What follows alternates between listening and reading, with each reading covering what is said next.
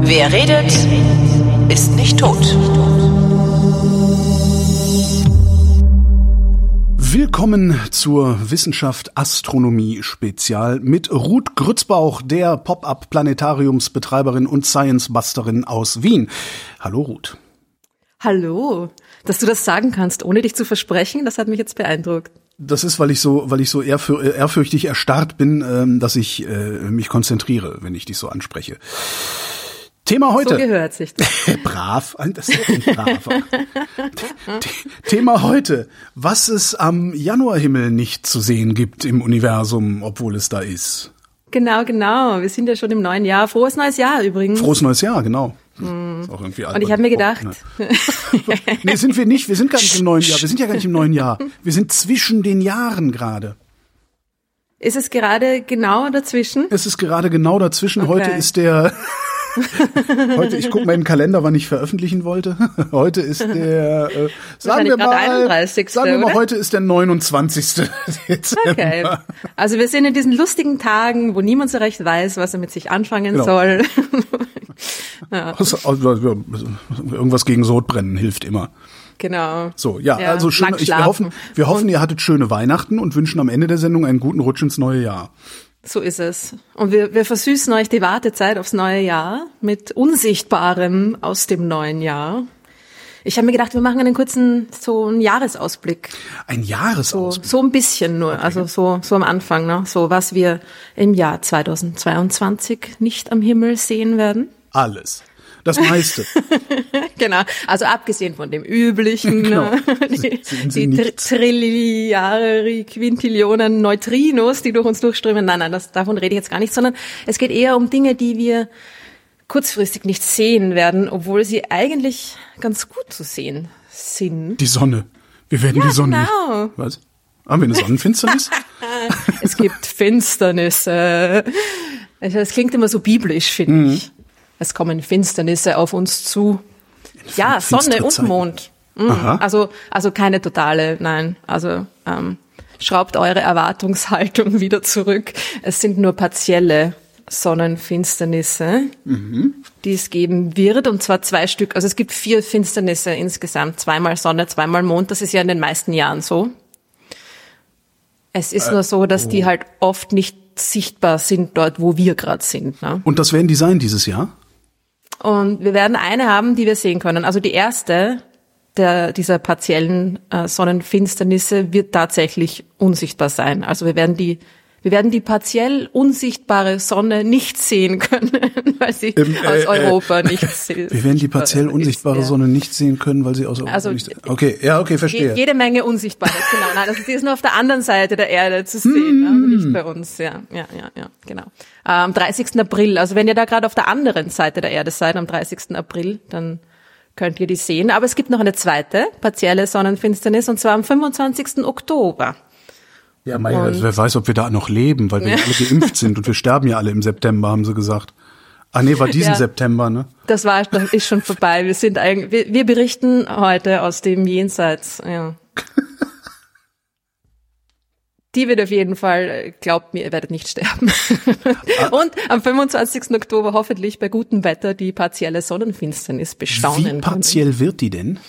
Naja, jetzt nicht, auch nicht so berühmt, ungefähr 30 Prozent. Also es kommt darauf an, wo man ist natürlich, ne?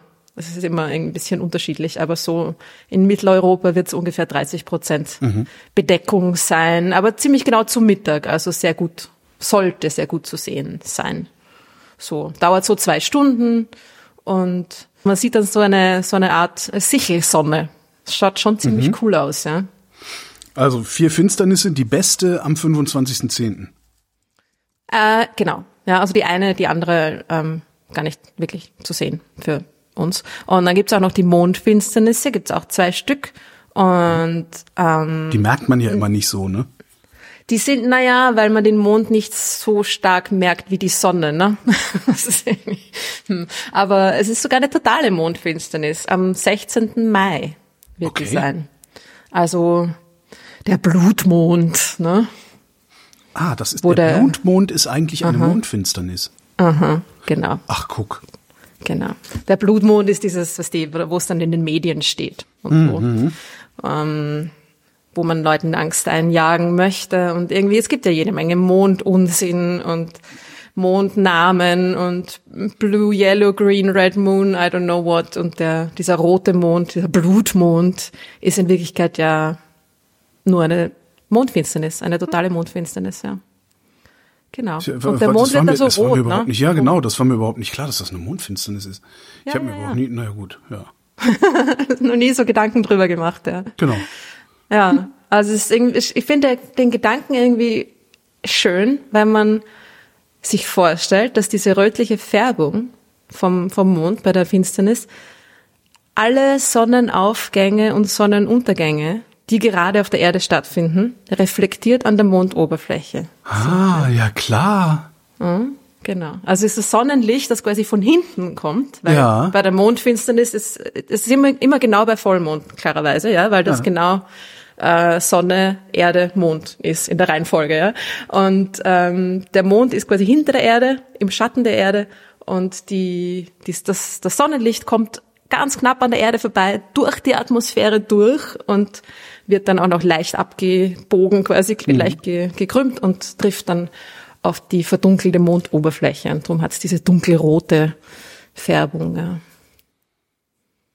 Ja, ja also schön, das finde ich aber schön, dass zahlt sich schon aus, ja. Auf- und Untergänge und so finde ich gut. Mm, mm, genau, also alle, man kann da irgendwie quasi so das alles, was auf der Erde gerade da passiert, ähm, rundherum kann man sich irgendwie vorstellen, hat man jetzt auch, sieht man jetzt auch irgendwie, ja, nochmal reflektiert am Mond. Ja. 16. Mai. 16. Mai, notiert. Notiert, genau. Und dann gibt's noch eine zweite am 8. November, aber die ist auch unsichtbar bei uns. Okay. Also, genau. Wir notieren in den Shownotes genau zwei Daten. Na gut. genau. Und viel, viel Unsichtbares äh, von Unsichtbarem und überhaupt, ja. Genau. Ähm, aber die, ich glaube, die am 16. Mai wird, wird irgendwie ganz cool. Es ist leider das Einzige, was blöd ist, ähm, es ist in den frühen Morgenstunden. Also. Ja, gut, aber das, das ist, jetzt, das ist ja. Frühling, da sind wir sowieso alle glücklich und schlafen nicht und sondern liegen uns betrunken in den Armen und Oh, wie schön. Corona ist vorbei. Naja, wir sind ja draußen, also das genau. Ja, kann man sowieso. draußen kann man sowieso. Ja, ja, ja wer weiß. Also äh, bleibt lang wach. Hm. Jo, und dann gibt's noch, was gibt's noch? Ah, es gibt noch was, was wir kurzfristig nicht sehen werden, mhm. obwohl wir es eigentlich sehr gut sehen nächstes Jahr, vor allem im Herbst nächstes Jahr wird dieses Ding wieder sehr, sehr, sehr gut am Himmel zu sehen sein. Es hat eine ähnliche Färbung wie der Blutmond, Kommst du drauf? Es, wird, es hat eine ähnliche Verfärbung wie der Blutmond. Es, ähm, äh, ne, ähm, es ist auch rot. Es ist auch der Mars. Ja, genau. Hey! ich dachte, das wäre näher dran und würde verfinstert und aber ja. Ja, und es gibt quasi eine Art Marsfinsternis, ja. Aha.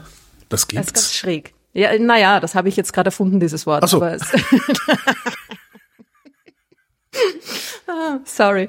Uh, der Mars, der ist ja nächstes Jahr im Herbst wieder sehr gut zu sehen und da, da ist er wieder in Opposition, nennt man das, also genau gegenüber der, der Sonne, ne? von mhm. unserer Position aus. Ja? Aber am 8. Dezember, genau zum Datum seiner Opposition, also genau an dem, an dem Tag, wo er wirklich genau gegenüber der Sonne steht, wo er auch am nächsten an uns dran ist, wo er eigentlich am besten zu sehen wäre, wird er sich hinter dem Vollmond verstecken. Am 8. September. Dezember. Dezember, Mist. Dezember. Weil am 8. September habe ich Geburtstag. Wahrscheinlich hat es sich deshalb oh. festgesetzt. Naja, gut. Hm. Das wäre wär ein schöner Zufall gewesen, aber mhm. gut. Kann man nichts machen, ja. Und das ist äh, irgendwie, ich glaube, also, naja, kann man jetzt sagen, wird jetzt nicht, schaut jetzt natürlich nicht jetzt wahnsinnig spektakulär aus, aber ich glaube schon. Also Mars ist da ja ziemlich hell ziemlich hell leuchtender ja, roter Punkt. Davon wird er doch dann einfach nur dunkel, oder nicht? Naja, er, er, er wird wirklich vom Vollmond verdeckt. Also der Vollmond ist natürlich viel größer als Eben, der Mars, ja, ja, klar, weil er viel näher an uns dran ist. Also er scheint uns viel größer. Und er, also man wird einfach diesen roten hellen Punkt des Mars hinter der riesigen Vollmondscheibe verschwinden sehen. Und der Mond wird sich quasi über den Mars so äh, da, da, davor Ja. vorbeischieben und das kann man dann sicher gut irgendwie mit einem Feldstecher oder, oder vielleicht sogar mit einem kleinen Teleskop beobachten. Ja. Unsichtbarer Mars. Aber man- sieht vom Mars ja sowieso immer nix. Ist ja so, also ist halt ein rot, roter Punkt halt, ne? Das stimmt. Ich weiß, ich bin ein bisschen anspruchsvoll. Ich würde ja, wenn den Mars gerne so in, in so, einem- so optisch wie den Mond gerne haben. Also, dass man einfach ein bisschen was Handfestes auch hat. Ja. Ja. Naja, musst du ihn zum Beispiel durch das Hubble-Weltraumteleskop anschauen, dann äh, hast du auch ein bisschen was Handfesteres. Also wenn du irgendwie ein zwei Meter großes Teleskop, drei Meter großes Teleskop in deinem Hinterhof stehen hast, dann könnte das schon hinhauen. Nein, muss gar nicht so groß sein. Aber ja, na, es stimmt natürlich, Mars ist halt einfach nur ein Punkt. Ja, ist ein bisschen schade, ja. Ja, aber es ist trotzdem, ich finde, er, also er ist einfach wirklich rot, ja, und wirklich auch sehr hell, eben wenn er, wenn er in Opposition ist, und das, das lohnt sich schon, finde ich. Also es schaut dann schon beeindruckend aus, ja. Vor allem, wenn man sich dann auch vorstellt, dass da halt gerade irgendwie diesen ganzen Mars Rover da drauf herumfahren und Äh, Du meinst den Maschinenplaneten, ne? ja, schon ja. Irgendwo kam mal so ein Tweet. Der Mars ist der einzige Planet, der ausschließlich von Maschinen bevölkert wird. Und schaut, wo uns das hingebracht Genau. Ja, stimmt aber. Ja, naja, Venus hat auch ein paar, aber die sind schon alle irgendwie Genau, das sind, äh, dahin von, vom, Die von der Schwefelsäure, die es dort genau. regnet, ja, genau. Ja. ja. Und was gibt's noch? Ah ja, und dann gibt's noch einen Planeten, den wir sehen könnten, aber wahrscheinlich nicht sehen werden. Planet 9. Äh, na, den sowieso nicht. Ja. Äh, Merkur.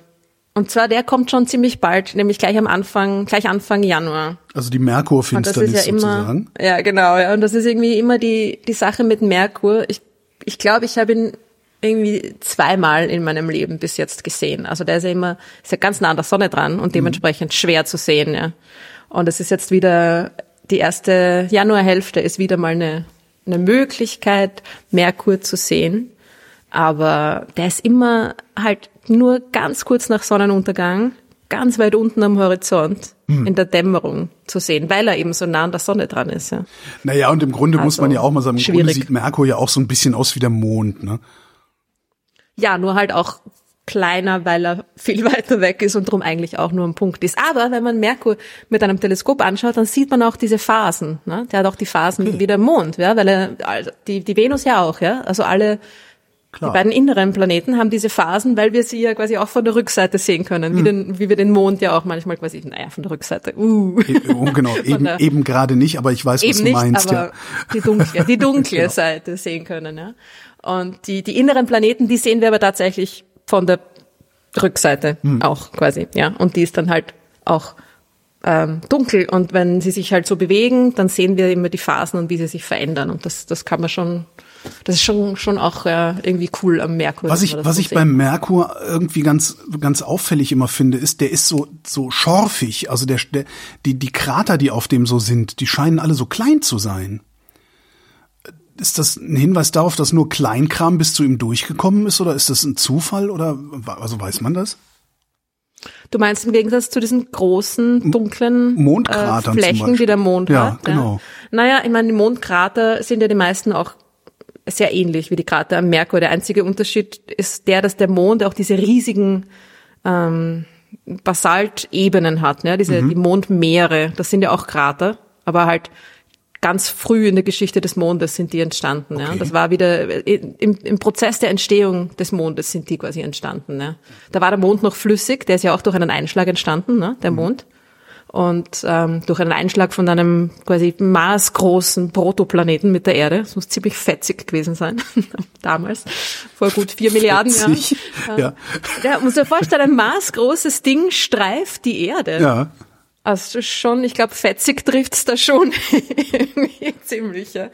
Äh, genau. Und dann hat irgendwie halt die dem, der, der, der Erde zugewandte Seite da vermutlich einfach noch ähm, mehr, mehr, mehr Bruchstücke und größeres Zeug äh, abgekriegt. Und drum gibt's diese, diese riesigen die dann auch mit dem flüssigen Magma quasi aus dem Mondinneren noch aufgefüllt wurden. Ja? Und darum ja. haben wir diese, diese riesigen dunklen Flächen am Mond. Das ist irgendwie so, so der Unterschied. Und die gibt's halt im Merkur nicht, weil der Merkur halt nicht auf diese ähm, arge Art und Weise entstanden ist, ja, mhm. sondern langsam und, und, und stetig irgendwie. Ja. Ja, naja, ja. also das sind jetzt so die Dinge, die wir, die wir, die wir sehen können, obwohl wir sie nicht sehen können. See, ja, sehen oder nicht sehen oder wie auch immer, genau, wo es 2022 was zum Nichtsehen gibt. Ähm, ja, und dann, mh, mm, ich habe mir gedacht, es war jetzt irgendwie schon sehr dunkel, ne? Das, das letzte Mal vor allem, wenn wir ein bisschen über die dunkle Materie geredet haben, ja. war auch im Dezember, ist auch sehr dunkel und irgendwie haben wir gedacht, lass uns wieder ein bisschen heller werden. Weil jetzt ist das neue Jahr da und Januar, es wird alles wieder besser und heller. Super, Supernova. Kaboom! Supernova. Äh, na, wir schauen uns etwas an, was man zumindest teilweise oder, oder, oder beinahe sehen kann. Etwas, was ihr alle sehr gut kennt, ein Objekt, das ihr alle sehr gut kennt, beziehungsweise sehr gut zu kennen glaubt, vermutlich. Mhm. Die Sonne. Nein, die hatten wir schon. Die okay. sind schon vorbei. Nein, äh, es geht schon um, um etwas, das man in der Nacht sehen kann. Das klassische Wintersternbild. Ähm, Orion. Yeah! Echt? Sehr gut. Ja. Hab ich jetzt einfach nur so gesagt. Aber schau, das ist doch so das kollektive Wissen der Menschheit hat sich dann irgendwie doch in dein Gehirn ähm, äh, durch einen, einen Weg gebahnt. Genau. Äh, ja. Genau, es geht um Orion und äh, den, den kennen wir alle, ne? Also das ist diese so diese drei Gürtelsterne, der Jäger, die zwei Schultern, die zwei Beine, schaut wirklich aus wie eine, wie eine Person am Himmel und es irgendwie ist, besteht aus sehr hellen Sternen. Ähm, ist so halbwegs, halbwegs tief unten am, am, am Horizont auch, so dass man es eigentlich immer so schön vor, den, vor, vor dem Gesicht hat, wenn man irgendwie raufschaut. Oh. Man muss den Kopf nicht zu weit heben. Äh, und der ist uns vertraut. Aber natürlich gibt's da jede Menge Sachen zu sehen, die, die jetzt äh, nicht so für, für unsere Augen sichtbar sind oder die wir zumindest nicht mit freiem Auge sehen können. Wir schauen uns an, was da wirklich abgeht in diesem Jäger. Äh, Könnten auch Peter Golze fragen. Ist ja, ja auf Twitter. Die, stimmt. Obwohl die ist ja, die hat jetzt mit dem, was wir uns heute anschauen, eigentlich gar nichts zu tun. Okay. Ja, also die ist da noch quasi näher an uns dran ein bisschen. Also die ist schon schon sehr weit von uns entfernt, Peter Golze, aber die ist noch noch ein bisschen näher dran als die Dinge, die wir uns heute anschauen, die eigentlich den Hauptteil des Orion ausmachen, des Sternbildes oder der, der, der Region, mhm. dieser Himmelsregion. Und zwar ist das eine gigantische Molekülwolke. What? Wo? genau da, vor deinen Augen, wenn du zum Orion schaust. Wirklich. Ich meine, das Bild musst du dir anschauen. Ich weiß, es ist ein Podcast, ja, man sollte zuhören ja. können, aber, aber Leute, schaut euch dieses Bild an. Google mal nach Orion Molekülwolkenkomplex. Oder Orion-Molekülwolke, glaube ich, reicht auch, ja. Wolke. Uh. Oh. Ach. Orion-Molekülwolkenkomplex gibt sogar eine Wikipedia. Guck an. Mhm, mhm, mhm. Genau. Und das ist eh, ich glaube, das ist eh gleich das erste Bild auf ja. der Wikipedia-Seite.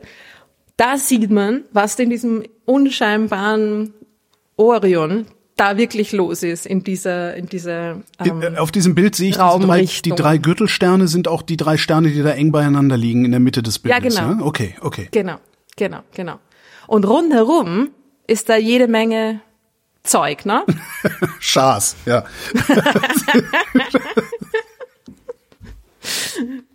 jede Menge hell leuchtendes rotes äh, Zeug, jede Menge Schas, Wasserstoff Schars. Ja. Äh, Findest du das nicht ein bisschen beeindruckend, wenn du das jetzt irgendwie dir anschaust, ja? Diese riesigen, gebogenen Strukturen, Wolken, also das, was, was mir irgendwie als, als erstes ins Auge sticht, wenn ich mir das anschaue, ist dieser, dieser, dieser Halbkreis, dieser rötliche. Ja. Sieht aus wie eine, sieht ein bisschen aus wie eine sieht, ne? Explosion. Ne? Ist das eine Explosion oder ist das äh, mhm. Gravitation, was wir da sehen? Also hat irgendwas irgendwas angezogen?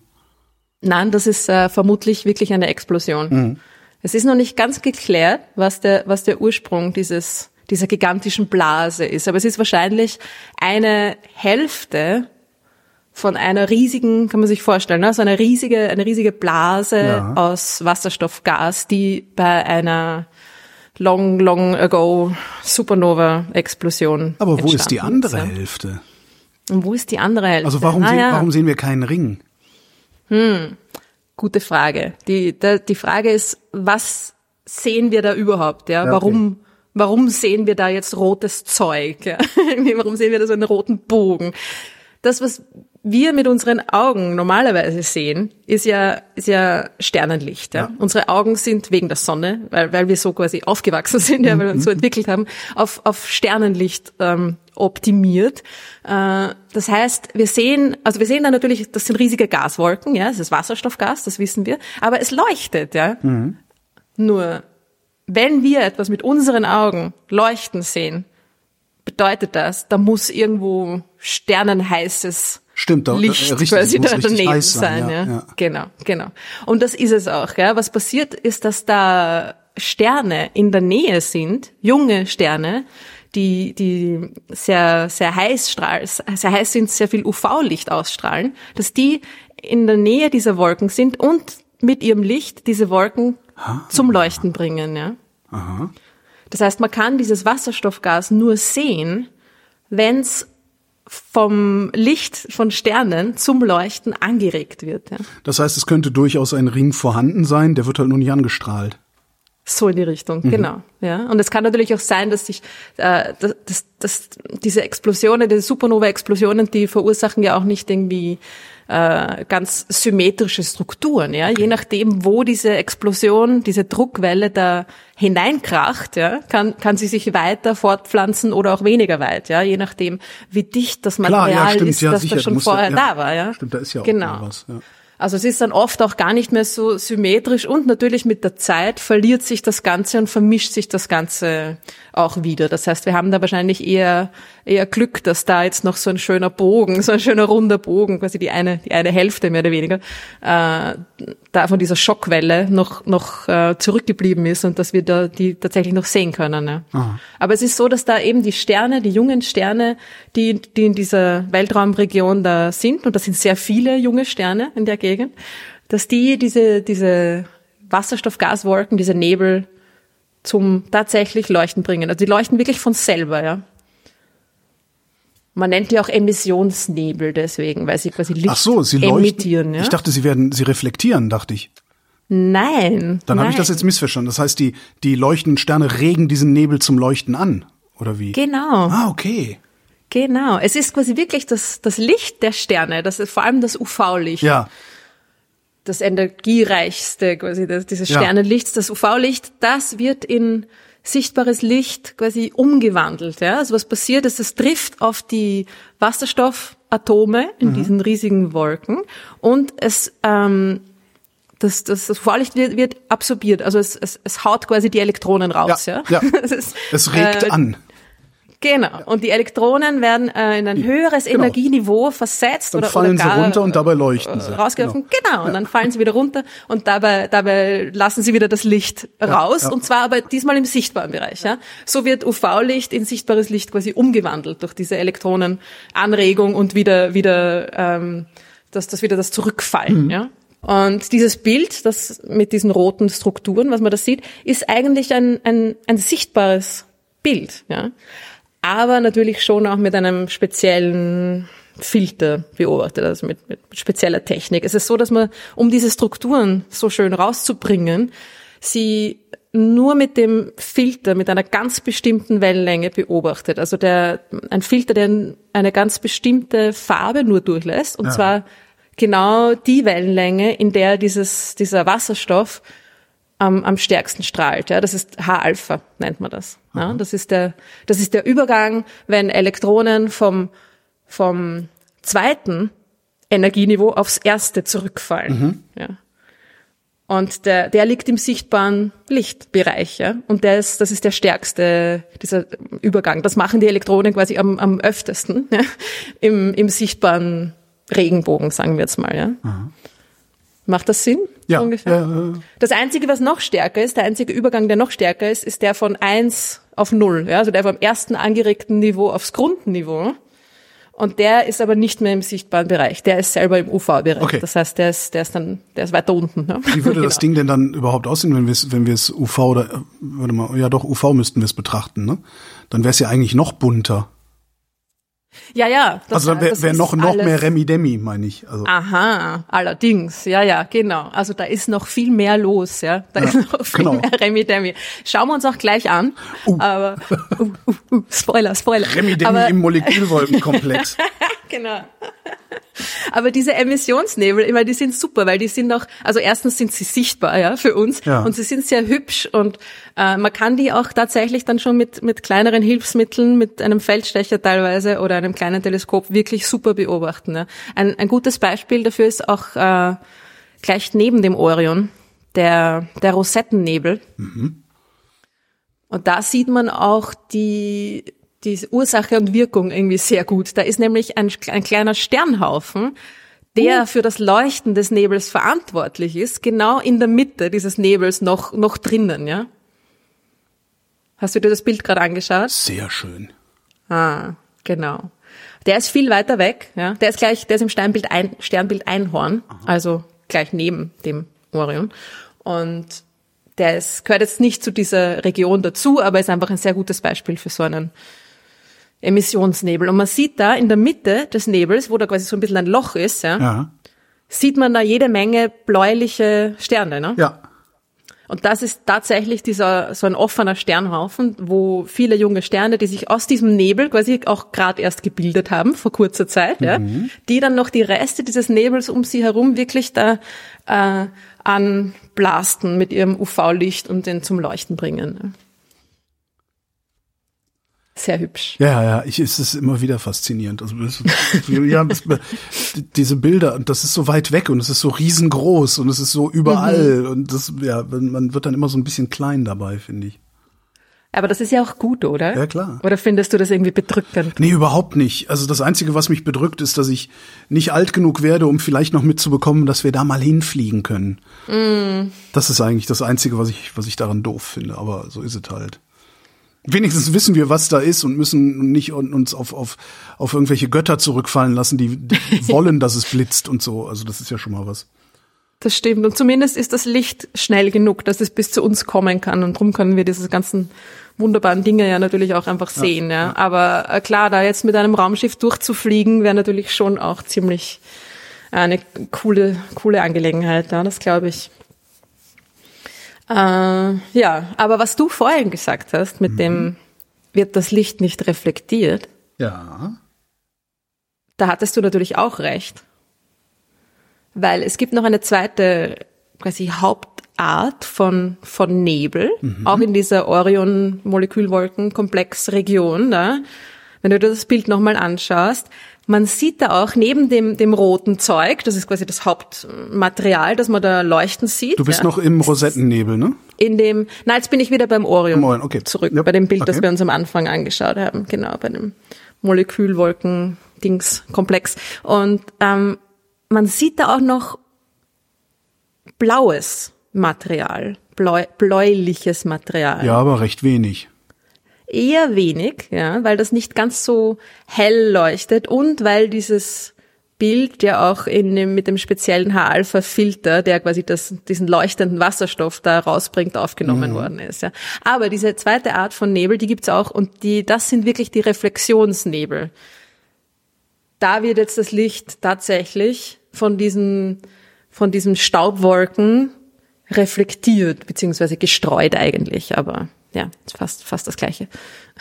Und man sieht da irgendwie so unten im, im, im rechten, im rechten Eck, im rechten unteren Ja, Eck diesen, des diesen, Bildes sieht äh, man so ein, diesen Salamanderartigen. ja genau, es sieht aus wie eine fliegende Eidechse. Ja, genau, fliegende Eidechse.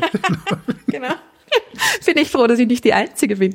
Ja, genau. Und das ist zum Beispiel so ein, ein, ein Beispiel für so einen Reflexionsnebel. Ja? Also da ist dann der junge Stern schon ein bisschen weiter weg und das UV-Licht des Sterns schafft es quasi nicht mehr oder ist nicht, nicht mehr heiß genug, nicht mehr nah genug Ja. dran, dieses, diesen, dieses Material tatsächlich zum Leuchten anzuregen. Mhm. Aber das Material reflektiert natürlich auch das Licht. Ja? Und es wird gestreut ein bisschen und es ist immer so, dass Licht, ähm, je blauer es ist, desto mehr wird es gestreut. Ja? Mhm. Und drum erscheinen diese diese, diese Nebelfleckchen dann in diesem bläulichen Lichtschein. Das ist wirklich tatsächlich das, das Licht von den jungen bläulich leuchtenden Sternen, aber dann nochmal durch den Streuungsprozess in diesen Staubwolken drinnen nochmal noch ein bisschen bläulicher gemacht quasi. Ja. Und dann hat man diesen blauen fliegenden Salamander da. Wie jung ist so ein Stern, wenn er blau leuchtet? Also wie, wann, wann hat unsere Sonne blau geleuchtet?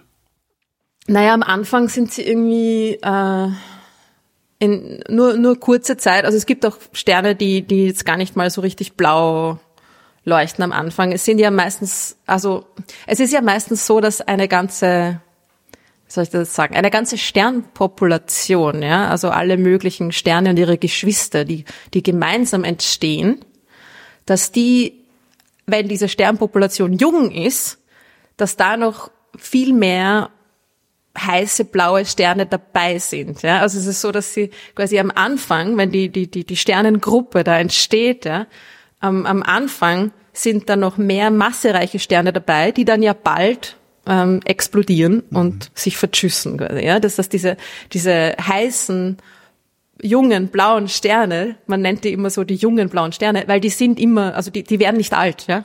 Ah, nicht, okay, ah, nicht verstehe, im Sinne verstehe. von ja, okay. Wie die Sonne, ja. Also ein bläulicher, heißer Stern, der wird nicht 10 Milliarden Jahre alt, okay. sondern nur wahrscheinlich so 10, 20, 30 Millionen Jahre. Mhm. Und ähm, diese Sterne, die sind dann halt immer auch noch mehr oder weniger dort, wo sie entstanden sind, ja. Und auch noch oft von irgendwie Material umgeben, ja. Was um, wird denn aus denen nach diesen paar Millionen Jahren? Naja, so zum Beispiel so wie Beta-Geuze, ja. Also kommt darauf an, wie viel Masse sie haben, ja. Wenn sie wirklich, wirklich viel Masse haben, mhm. dann explodieren sie als, als Supernova, ja. Okay. Also es ist irgendwie, es werden aus den meisten massereichen Sternen werden auch rote Riesen, beziehungsweise Überriesen nennt man die dann. Weißt du, die Astronomie ist immer sehr kreativ in ihrer Namensgebung. Riesen, noch größer, so Überriesen. Antares oder, oder äh, sowas? Oder was ist das?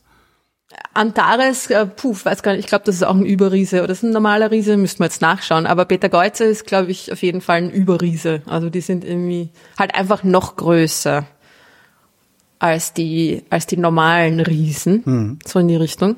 Und ähm, haben auch ein bisschen eine andere, also verhalten sich ein bisschen anders, ja, verlieren viel mehr Masse auch noch während dieser Riesenphase und also die, die Entwicklung geht schon ein bisschen anders vonstatten als die bei normalen roten Riesen, sagen wir mal so, auch schneller, ja. ja. Aber sie werden auch dieses, so, diese aufgeblähten Sternhüllen quasi, ja. Mhm. Das werden die meisten auch. Und dann gibt's auch Sterne, die dann so viel Masse haben, dass sie quasi, dass sie, dass ihr Leben so kurz und so turbulent ist, dass sie es gar nicht schaffen bis zu dieser roten Riesenphase. Ja. Mhm.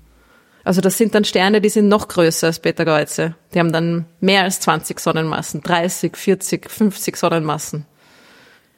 Riesenmonster, Sterne. Und die sind, die leben dann ein paar Millionen Jahre und die sind schon, die, während ihres Lebens sind die schon, ähm, explodieren die schon halb. Ja? Also die, die werfen immer wieder schon während ihres kurzen, turbulenten Lebens Material hinaus in den Weltraum. Ähm, ja, da gibt's auch ein gutes Beispiel. Eta Carina heißt das. Aha, schon mal gehört den Namen. Das ist einer, einer der massereichsten Sterne, die, die wir so im Detail schon beobachtet haben. Und ein veränderlicher, massereicher ziemlich Doppelstern. arg aus. Das ist sogar ein Doppelstern, genau, ja, ja. Moment mal, das ist ein Stern, das ist, ah nee, das ist ein Nebel, wo der drin hängt, ne? Nee, das ist naja, was zum das ist äh, naja, das ist das Material, das, das, das, das war mal im Stern. Also der hat so, schon, okay, also, den okay, hat's schon fast zerrissen oder der hat, der hat schon so viel Zeug in den Weltraum hinausgeblasen, dass er da schon so einen, einen, einen Nebel um sich herum quasi gebildet hat. Ja. ja. Also das, das sind die ganz argen Sterne. Sieht aber, sieht aber ganz rot. geil also aus, wenn man nur nicht in der Nähe sein. Sieht ziemlich geil aus, ja. genau. Darf nicht in der Nähe sein. Nein, nein. Dann ist es doch wieder gut, dass wir noch nicht äh, so weit reisen können. Ne? Ja. Ich guck gerade, gibt es, also es gibt bei äh, Eta Carinae äh, den, den eigentlich, das eigentliche, den, den eigentlichen Stern sieht man schon gar nicht mehr, ne? Der ist, der hat sich aufgelöst, oder? Oder gibt's da irgendwo in der Mitte noch einen Rest? Doch, doch, da ist wahrscheinlich noch was da, ja. Also der ist auch irgendwie so ein, ein, ein Kandidat für äh, nächste gigantische Sternexplosion, mhm. die man dann auch äh, sehr gut sehen wird können. Ja? Also das Eta Carina, dieses Ding, ich glaube, das sieht man sogar mit freiem Auge. Das ist auch irgendwie einer der ähm, am weitesten entfernten Sterne, die man sogar gerade noch mit freiem Auge sehen kann. Ne? Ist leider auf der Südhalbkugel. Ah, also, ja, okay. sorry. Ja, müssen wir wieder in Urlaub fahren. Ne? Ja, Ach, ja. dürfen wir ja nicht. Leider. Schade. Schade, schade, schade. Ja. Danke, naja, Gegner. auf jeden Fall, genau.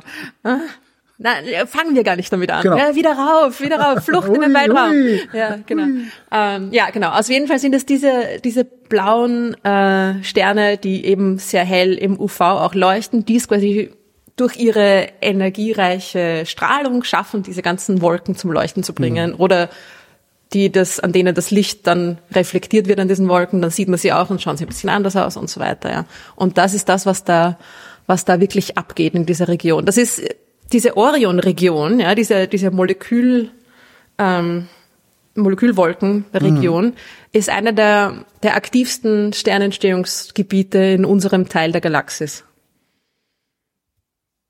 Das ist, äh, da, darum ist es auch so interessant. Hört ne? das, das eigentlich irgendwann mal auf? Hört das Universum irgendwann auf, Sterne zu bilden? Ha, naja, wenn alle, wenn der ganze Brennstoff verbraucht ist, ja, das hört schon auf, ja. Mhm. Also wir wissen nicht genau, wann das sein wird. Also es ist jetzt noch jede Menge Material da, ja. Es dauert noch ein bisschen. Und es ist wahrscheinlich so, dass die dass die Sterne, die, die, die, die kleinsten Sterne sind, dann quasi noch am Leben sind und es sich schon lang keine neuen Sterne mehr bilden, aber weil die kleinen, ganz, ganz kleinen Sterne so lang leben, gibt's die dann immer noch. Ja? Also es hört, es wird irgendwann aufhören, es werden Sterne sich irgendwann nicht mehr bilden. Mhm. Und ähm, dann wird es aber noch mal so lange dauern, bis, bis die bis die die da sind aufhören zu feuern. So in die Richtung, okay. genau. Und dann wird alles langsam so gelblicher, oranglicher, rötlicher und ja. Und dann, das ist doch das ist doch scheiße, dass man das nicht mitkriegt, ne? Was ist eigentlich, wenn das Universum eher. kalt wird? Irgendwann ist es kalt. Ja. Naja, und Oder es ist nicht. ja auch so, dass Oder ja, ne, doch. schnurzt dann wieder zusammen. Nee, nee, nee, gar nicht. Also es ist ja auch so, es ist ja nicht nur so, dass, dass, dass der Wasserstoff aufgebraucht ist, beziehungsweise irgendwann ist er halt, er muss ja nicht einmal aufgebraucht sein, sondern er kann ja auch einfach in eine, in eine Form gebracht werden, in der er nicht mehr für die Sternentstehung zur Verfügung steht. Ja? Also ähm, gibt verschiedene Möglichkeiten. Ja? Irgendwann wird dann, die, eine der besten Möglichkeiten, um Sternentstehung zu verhindern, ist, wenn Galaxien zusammenstoßen. Ja? Mhm oder sich gegenseitig anrempeln, wie sie es in den Galaxienhaufen tun. Ja, dann, dann wird das Gas aufgeheizt ja. und dann kann, können sich da keine neuen Sterne mehr draus bilden. Und dann werden diese Galaxien quasi ähm, ja, passiv älter und älter und irgendwann übernehmen die schwarzen Löcher. Ja? Also irgendwann ist es so in, in langer, langer, langer, unvorstellbar langer Zeit, ja, dass äh, mehr oder weniger alles von, von den schwarzen Löchern mhm. in den Galaxien ähm, verschluckt wurde. Ja? Das heißt, du hast dann irgendwann mal Galaxien, die nur mehr aus schwarzen Löchern bestehen. Die sich immer noch so drehen, ja, ja. Wie, wie, wie es Galaxien ja tun. Nur hast du dann ein riesiges, supermassereiches schwarzes Loch in der Mitte drinnen und dann viele kleinere, stellare schwarze Löcher da so rundherum. Ja? Und das ist das, was dann mehr oder weniger überbleibt im Endeffekt. Krass. Voll krass. Und das Ganze dehnt sich aus, ja. ja. Also das Universum wird immer größer und zwar es dehnt sich nicht nur aus, sondern es dehnt sich auch beschleunigt aus. Ja? ja. Es dehnt sich immer schneller und schneller und schneller aus. Das, das, das bremst auch nicht mehr.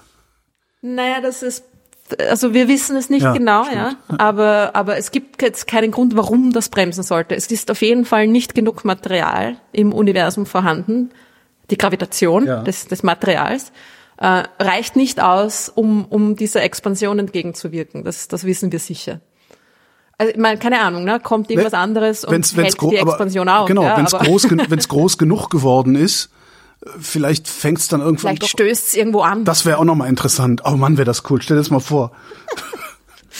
Also es ist ja so, dass es, äh, es gibt ja verschiedene Theorien. Ja, das Ding ist in diesem in dem Bereich ist dann alles doch recht spekulativ Ja, und hypothetisch. Ja, und wenn zum Beispiel gibt's ja auch diese diese äh, Membranentheorie, wo das Universum aus äh, zwei, ich glaube, es sind zwei fünfdimensionale oder nein, es sind zwei vierdimensionale Membranen, die sich aber dann noch in einer fünften Dimension. Ja, okay, ja, nee, so viel zu den Details, ich kenne mich auch nicht so genau aus. Aber das sind diese zwei Membranen, die sich quasi zueinander hinbewegen und wieder voneinander wegbewegen, also die sich in so einer Schwingung befinden. Und jede dieser Membranen ist ist quasi Universum, ja, also das ist Raum, ja. Und jedes Mal, wenn sich diese Membranen da in der Mitte treffen, gibt's überall neue Urknälle und neue Universen, okay?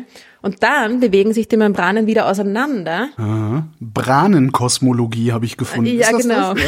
Ja, genau, genau. Brananenkosmologie. Bra Bra die Brains, ja, Membranen war jetzt meine deutsche Übersetzung, aber heißen die wirklich Branen? Ja, von, okay. ne, genau. Ja.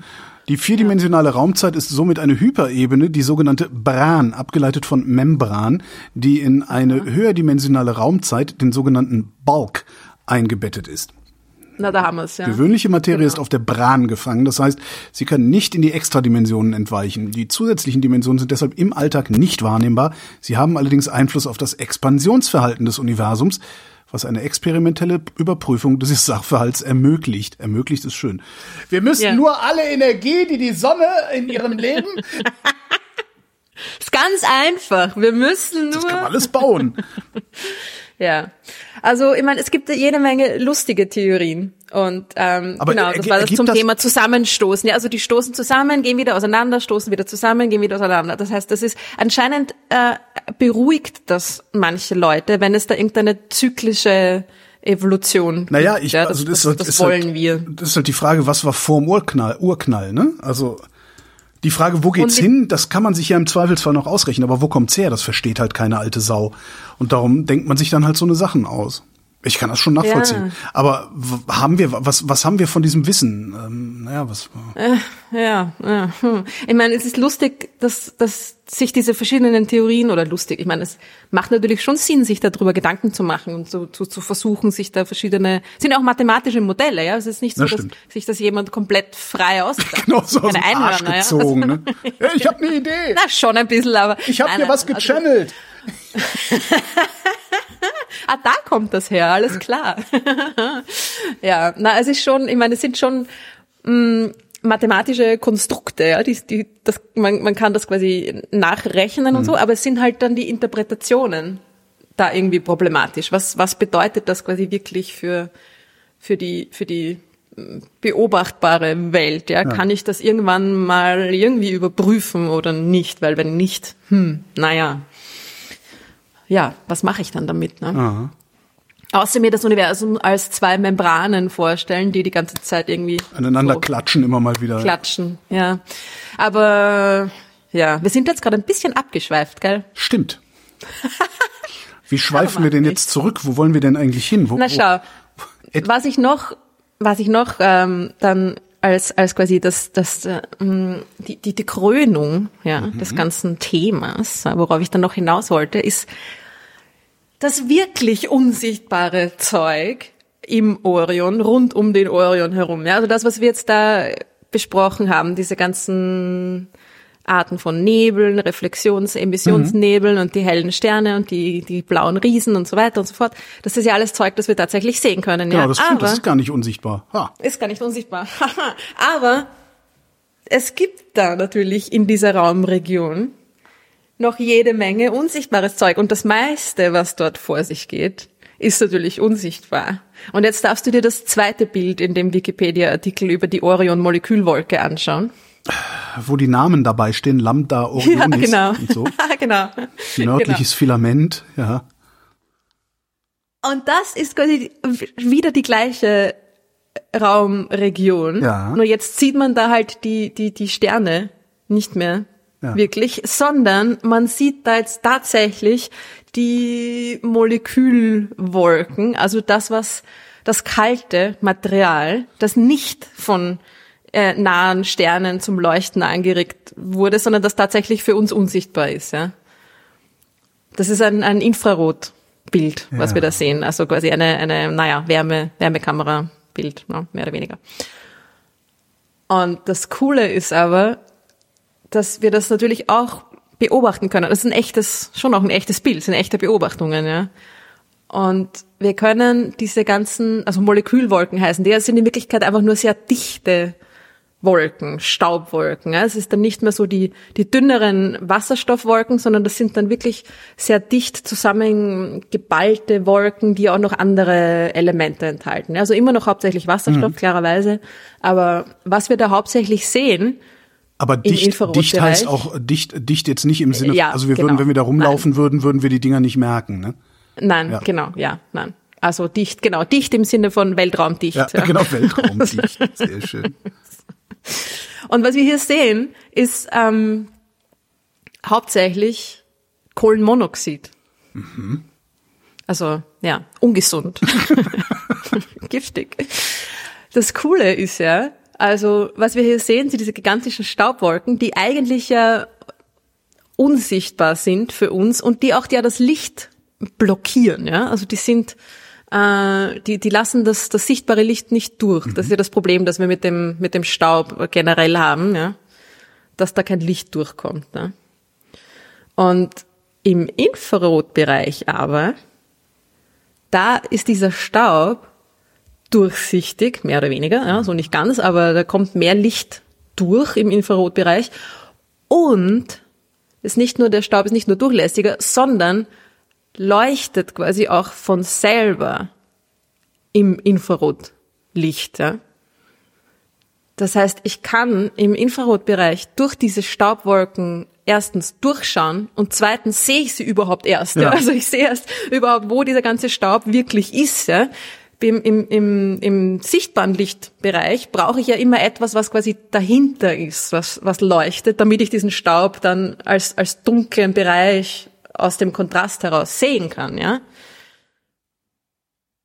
Aber im Infraroten, da leuchtet der Staub von selber. Also ich kann es sowohl durch, durch den Staub durchschauen, als auch ihn selber quasi beobachten und mir anschauen, woraus besteht er, wie ist er verteilt, was passiert da genau, ja. Wie viele, was ja. ich mich gerade frage, ich, wahrscheinlich hast du es längst gesagt, aber wie viele Explosionen sehen wir da?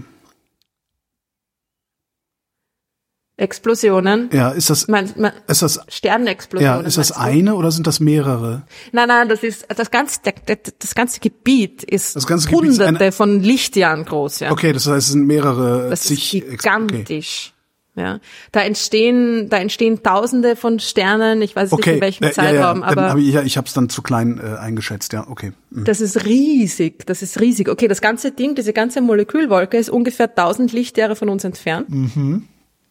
Und ist aber selber auch mehrere hundert Lichtjahre ausgedehnt. Ja. Okay, ja, da muss das schon ein sehr, sehr großes Objekt sein, was da explodiert, um solche. Ja. Ja. Also das ist, wenn man sich die, wenn man sich die Details anschaut, man kann da ja Aber auch das macht das Ganze ja nur noch interessanter, ja? dass du auf so eine Ausdehnung äh, eine solche Struktur hast, die wiederum Voll. an mehreren einzelnen Stellen so aussieht, als wäre in deren Zentrum irgendwas echt Großes explodiert. Ja, genau. Und so ist es auch, ja. Also das sind, das ist einfach eine riesige Region aus dichten, weltraumdicht, ja, ja. Material. Und da bilden sich immer wieder neue Sterne. Und Sterne, das bilden sich ja nicht irgendwie so äh, Schnipp und Glüh und da ist er, sondern das dauert ja auch eine Zeit lang, bis der zum, was ich wirklich zum, zum Zünden beginnt und, und, und leuchtet. Ja. Äh, und manche Sterne sind dann halt ein bisschen früher dran, und andere später. Und die, die früher dran sind, wenn sie auch sehr viel Masse haben, explodieren dann schnell auch wieder. Und so kommt es dann zu dieser blasenartigen Struktur dieser Wolken. Ja, da gibt es dann immer wieder Bereiche, wo, wo schon was explodiert ist und wo dann diese, diese Blasen sich ausdehnen. Und daneben ist aber der Bereich noch dichter und, und kühler und da da entstehen jetzt auch gerade erst neue Sterne und so weiter. Ja. Aber dieser ganze Bereich ist, ist, ist gigantisch. Ja. Und ist nur ein kleiner Teil von dem riesigen äh, Orion-Spiralarm der Milchstraße, in dem wir ja auch drinnen sind. Also es ist trotzdem nur quasi, und nur unter Anführungszeichen, mhm. unsere, unsere kosmische Nachbarschaft, ja. Ja, und da ist schon, das ist, ja, da ist schon der, der, der Teufel los, ja. ja.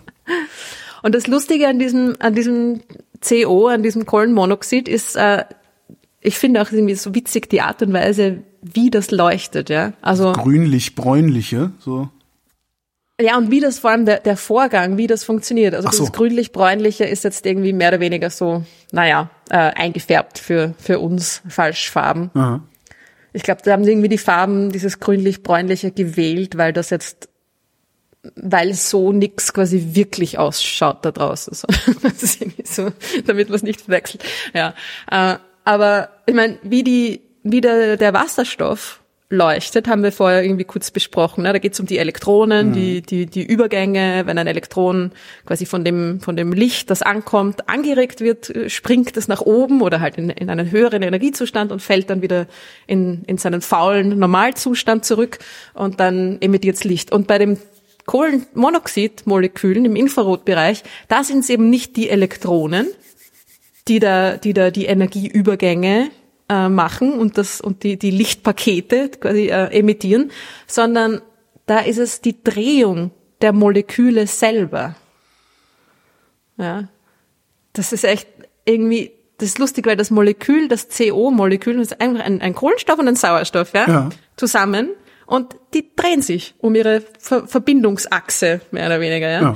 Und die werden dann auch von dem wieder von, von, dem, von dem Licht von, von nahegelegenen Sternen äh, angeregt und drehen sich ein bisschen schneller.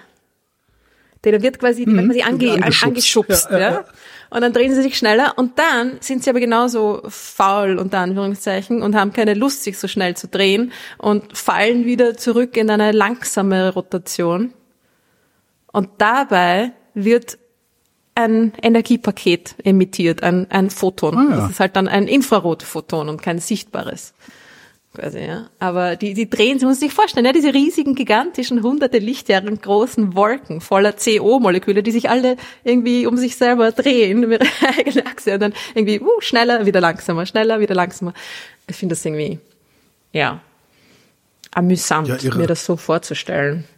Und das passiert da drinnen, ja. Und dadurch, weil dieses äh, TO-Molekül so allgegenwärtig ist mhm. in diesen riesigen Wolken und wir es so gut im Infrarotbereich beobachten können, dadurch wissen wir auch erst, dass, dass dieser ganze Staub da irgendwie da ist und was in dem Staub drinnen auch passiert, ja. Und das ist das, was uns natürlich interessiert, weil dort entstehen die Sterne. Und das heißt, ich kann mit diesen ähm, Infrarotbeobachtungen mir ganz genau anschauen, wie sind die Bedingungen in diesen Wolken. Ja. Was, was genau braucht es, um welche Art von Stern wie schnell entstehen zu lassen. Ja?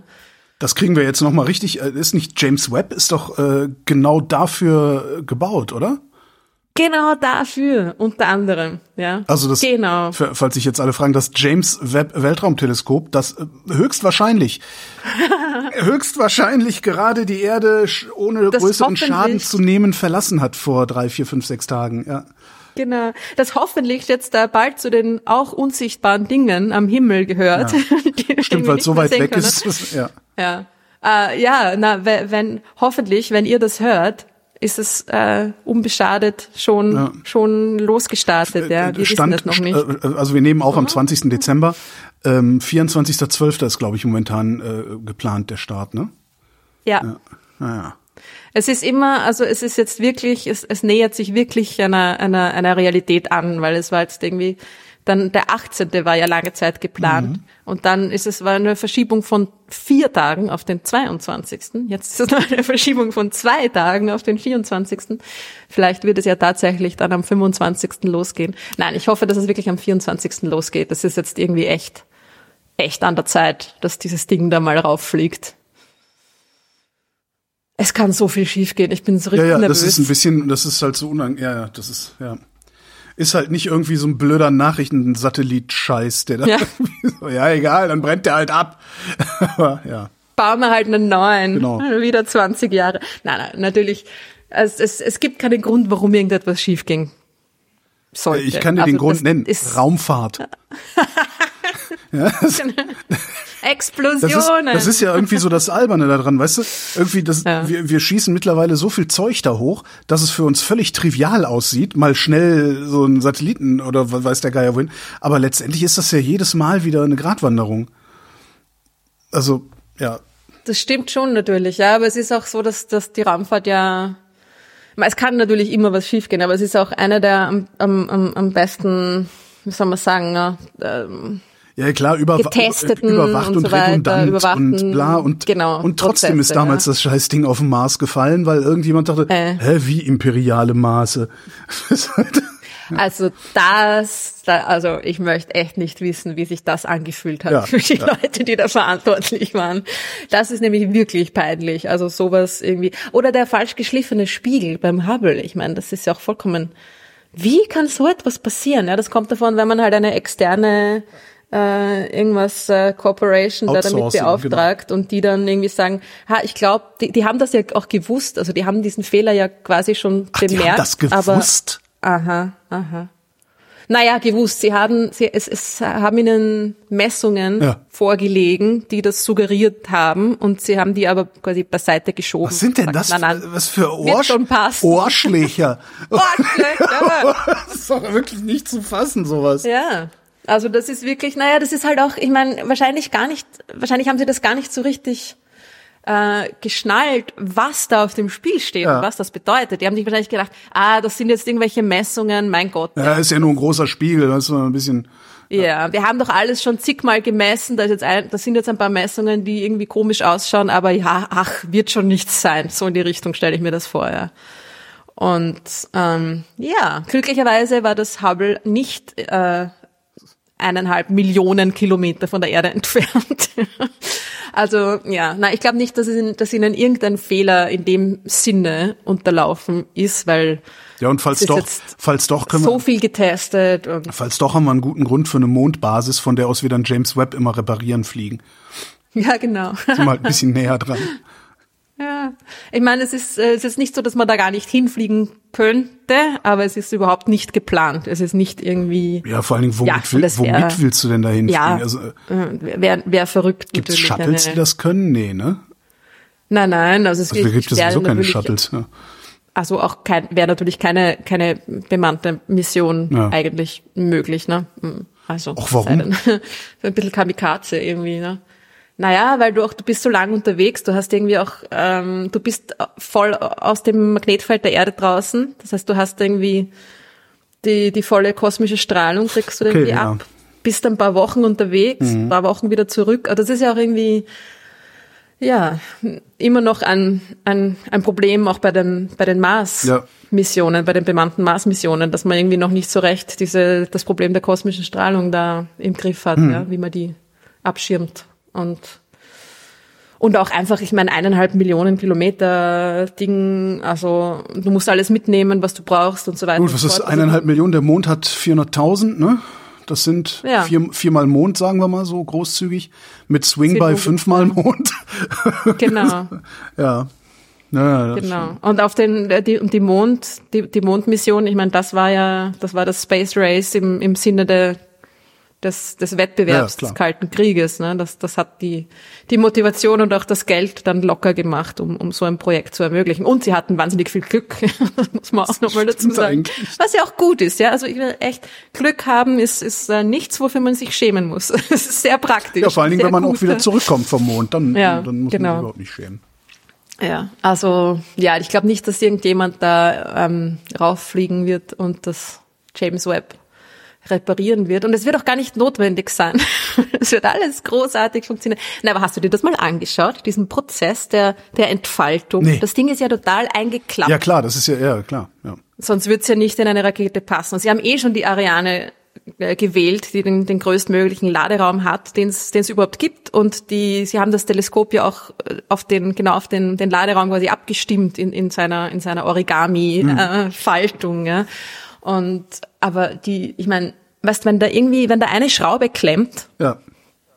wenn, oder Schraube, ne? Es sind ja auch alles irgendwie so pyrotechnische Elemente und so weiter. Ja, ja aber wenn da immer, ja, immer ich habe das nur mal, ich, ich habe das in, ich weiß gar nicht, dass irgendwo werden sie das ja auch mal testweise aufgeklappt haben. Ich habe das nur mal in einer Animation irgendwo gesehen und habe schon gedacht, mm. oh nee, nein, das, das geht. Kann das kann nicht ihr Ernst genau, sein. Genau, das ist äh, Hexenwerk. Das Ja, ich meine, sie haben ja auch, das war ja auch der Grund, warum es äh, dann 2018 nicht gestartet ist. Es war ja lange Zeit, viele Jahre war ja 2018 irgendwie so das mhm. Startdatum. Und dann ist ihnen ja bei den letzten Tests 2018 ist ihnen dieses, dieser, diese Abschirmung äh, gerissen. Ja. Beim, beim Ausfahren, beim Ausklapptest quasi, ja. Und das war dann irgendwie so, hm, okay, hm, lieber doch nicht, ne?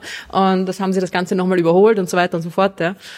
Äh, aber ohne diesen Sonnenschutz ist das Teleskop wertlos. Ja. ja? Also das ist, kann nicht funktionieren ohne ohne diese Abschirmung und das ist irgendwie wenn man sich das anschaut das ist das ich, also was ich, Material ist ja auch so dünn und das ist auch und ich denke, denke halt auch ah. immer wie, wie wollen die das denn eigentlich hier unten testen wenn du das einmal äh, ein zweimal auf und zugeklappt das ist das kaputt mehr oder weniger. So, nee, da ist jetzt aber eine Knickfalte drin, das können wir nicht mehr verwenden, Herr Schneidereit.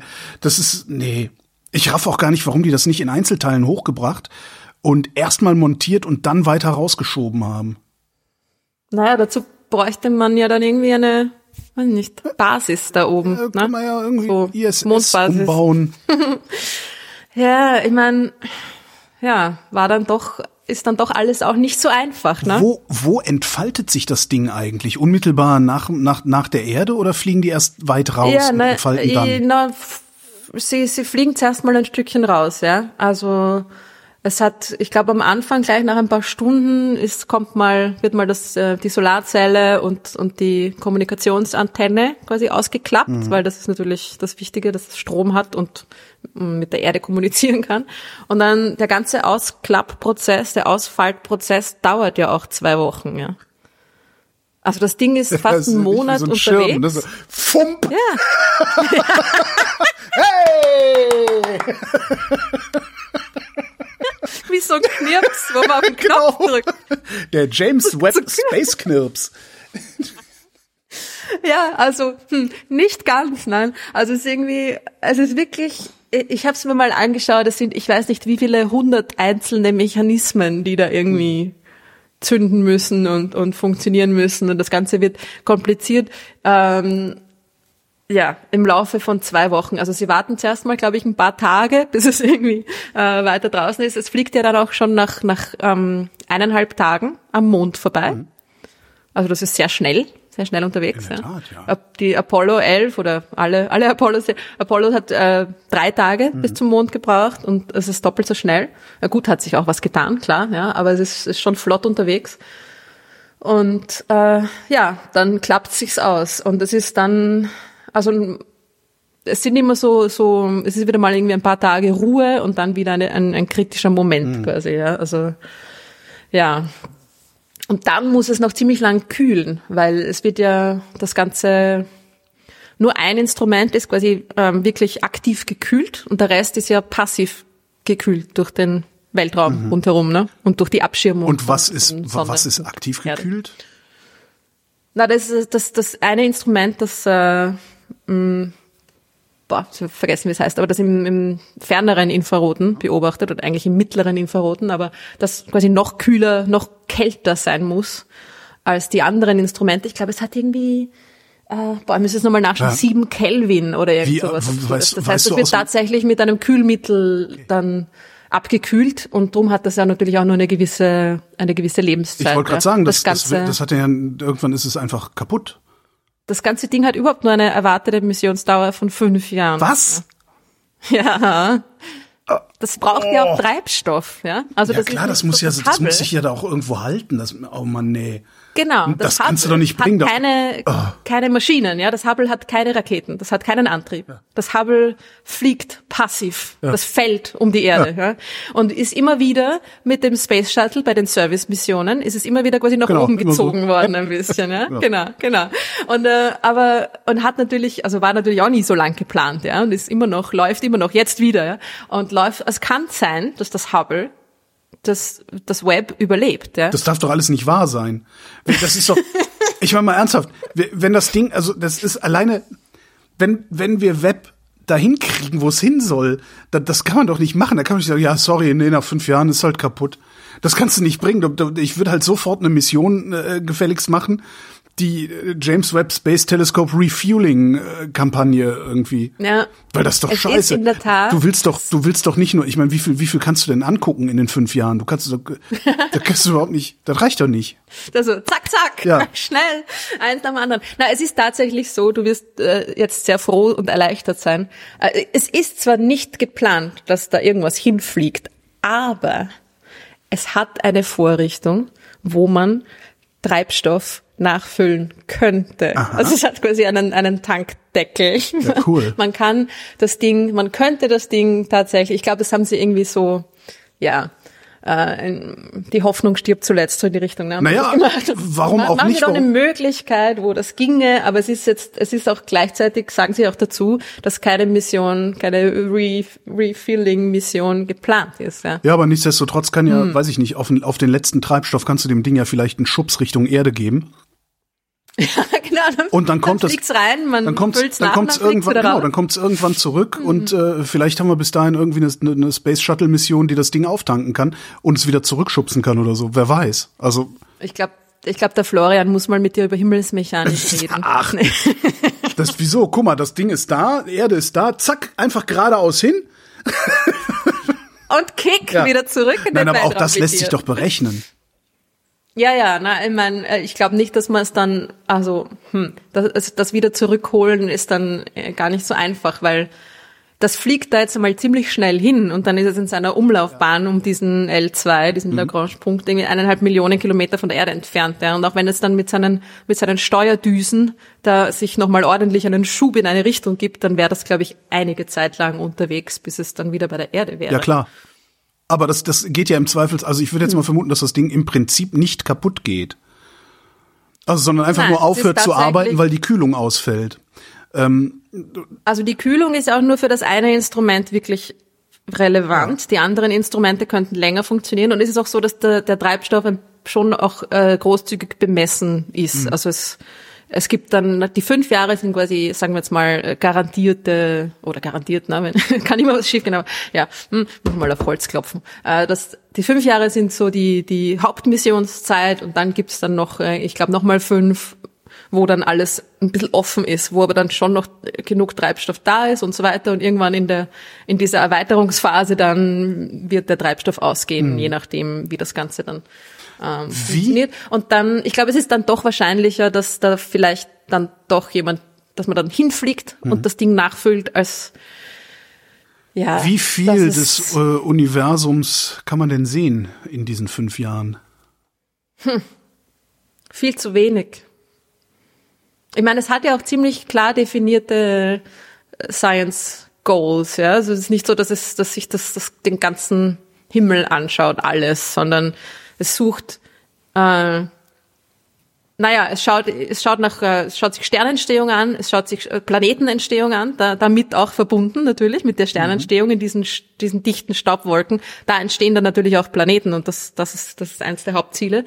Äh, es schaut sich die, die Atmosphären vom Planeten an, also es sucht tatsächlich nach nach den Zusammensetzungen in Atmosphären von Planeten ja. und potenziellen biologischen Signaturen. Ah, ich sehe gerade, der Treibstoffvorrat reicht für eine Verlängerung des Wissenschaftsbetriebs auf zehn Jahre. Ja, Puh, genau. Immerhin. Immerhin. Es ist aber auch noch nicht so, ist nicht so ganz klar, je nachdem, wie gut dann noch die Kühlung und so weiter. Also ja, ja. aber es sind vermutlich, es, es ist vermutlich bis zu zehn Jahre, genau, ja. Und dann, ich finde das trotzdem ehrlich, ich finde das unmöglich. Wie kann seid ihr, ja, echt so, seid ihr eigentlich bescheuert? ihr schafft da Aber irgendwie, keine Ahnung, einen LKW da hochzuschießen und äh, ausklappen ja. und so. Und dann betreibt ihr das nicht bis zum bitteren Ende. Also es, ist ja es geht halt, es geht halt nicht wirklich anders, weil du kannst dieses Ding nicht nah an der Erde dran haben. Mm die Erde ist zu warm, ja. Also du kannst Scheiß nicht Erde. diese wahnsinnig sensitiven, sensitiven, sensitiven Infrarotbeobachtungen machen in einer Erdumlaufbahn wie die des Hubble. Das geht nicht. Mhm. Das, du musst das Ding weit wegschießen. Und der, der L2 ist halt quasi dann, ist eine gute Wahl, weil du brauchst sehr wenig Energie, um dich dort in einer, in einer guten Position zu halten. Mhm. Das heißt, es war eigentlich eh, es ist eh schon eine ziemlich äh, sparende Funktionsweise und man braucht aber trotzdem natürlich Treibstoff und das hat dann natürlich automatisch ein, ein, ein Ende, ein Missionsende, ja, ist klar, ja. Ah. Aber gut, ich meine, die, die Dinge, die es sich anschauen will, wird es in der Zeit sicher sich anschauen können. Mhm. Und wenn alles gut geht, wird das Ding tatsächlich, also nicht nur vermutlich Atmosphären von Planeten irgendwie charakterisieren können, sondern auch, es wird tatsächlich die ersten Sterne, die sich überhaupt im Universum gebildet haben, in den ersten Galaxien, kurze Zeit nach dem Urknall, ja, wird es sehen können. Das Wir können das wirklich geil. zurückschauen bis zum, zum Ende der, der Dark Ages, heißt das, ja, die, das Ende der dunklen Zeiten des Universums, wo es einfach nur äh, Universum mit neutralem Wasserstoff gefüllt gab, wo es noch keine Sterne gab. Irgendwann haben sich da aus diesem Wasserstoffgas dann die ersten Sterne gebildet und das ist ungefähr so 50 bis 100 Millionen Jahre nach dem Urknall gewesen. Mhm. Und bis jetzt, also mit dem Hubble und anderen Instrumenten und so, schaffen wir es bis ungefähr 400 Millionen Jahre nach dem Urknall. Das heißt, es fehlen uns noch ja, die ersten paar Minuten. So, genau, ja. ja, die wirklich die die Geburt, die Geburt fehlt uns noch. Ja, wir haben schon das Baby haben wir schon gesehen, aber wir wissen noch nicht, wie es tatsächlich ähm, dorthin gekommen ist, wo es ist. Ja, und das ist das, das wird, also es wird, es muss gar nicht so viel, so lang beobachten, okay. um einen wahnsinnigen Impact auf, auf die, auf unser Verständnis des Universums zu haben, ja. Auch wenn es nur fünf Jahre funktioniert, wird es auf jeden Fall wahnsinnige Sachen beobachten, die uns, ja, trotzdem. Die uns sagen. Wenn es länger funktionieren würde, könnte es aber noch mehr wahnsinnige Sachen beobachten. Ich, das stimmt. Und weil wir sind halt auch so, das was mich so nervt, wir sind halt so geizig. Weißt, wir könnten ja zehn von den Dingern da hochjagen und gucken und machen und tun, aber irgendwie sind wir einfach zu geizig für sowas. Wir geben lieber Geld, keine Ahnung, wir geben lieber solchen Leuten wie Elon Musk Geld, damit er, ja. naja, ne? Ja, und das ist immer das Ganze, die, die Gesamtprojektkosten, alles zusammen, ja. ja, von, von knapp 10 Milliarden Euro, sagen Leute immer so, wow, ja, das teuerste äh, Weltraumprojekt ever und so. Ja, das stimmt was kostet natürlich, denn, aber was, was, kostet was sind 10 Milliarden? Ja? Banken-Bailout, wenn da mal wieder irgendwelche schorfnasigen Manager sich verzockt haben. Das mhm. kostet mehr. Und da haben wir weniger ja. von als Menschheit. Naja, kann man so auch nicht sagen. Ja. Tolle Renditen haben wir da.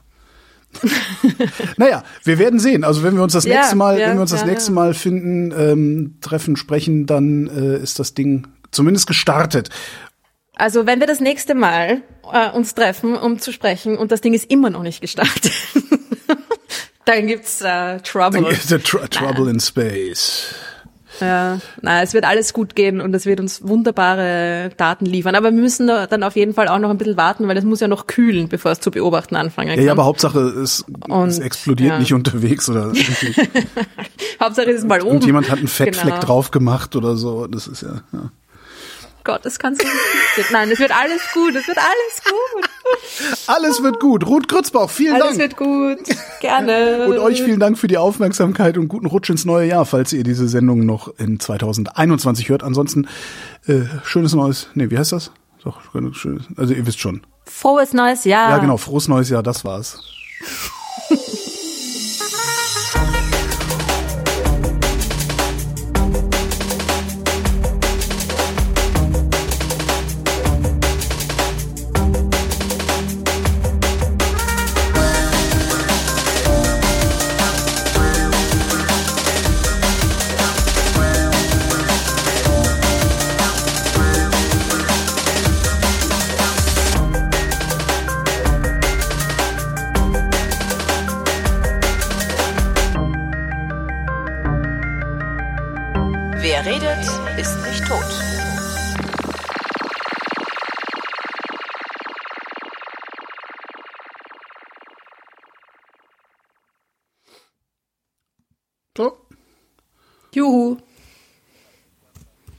Mhm.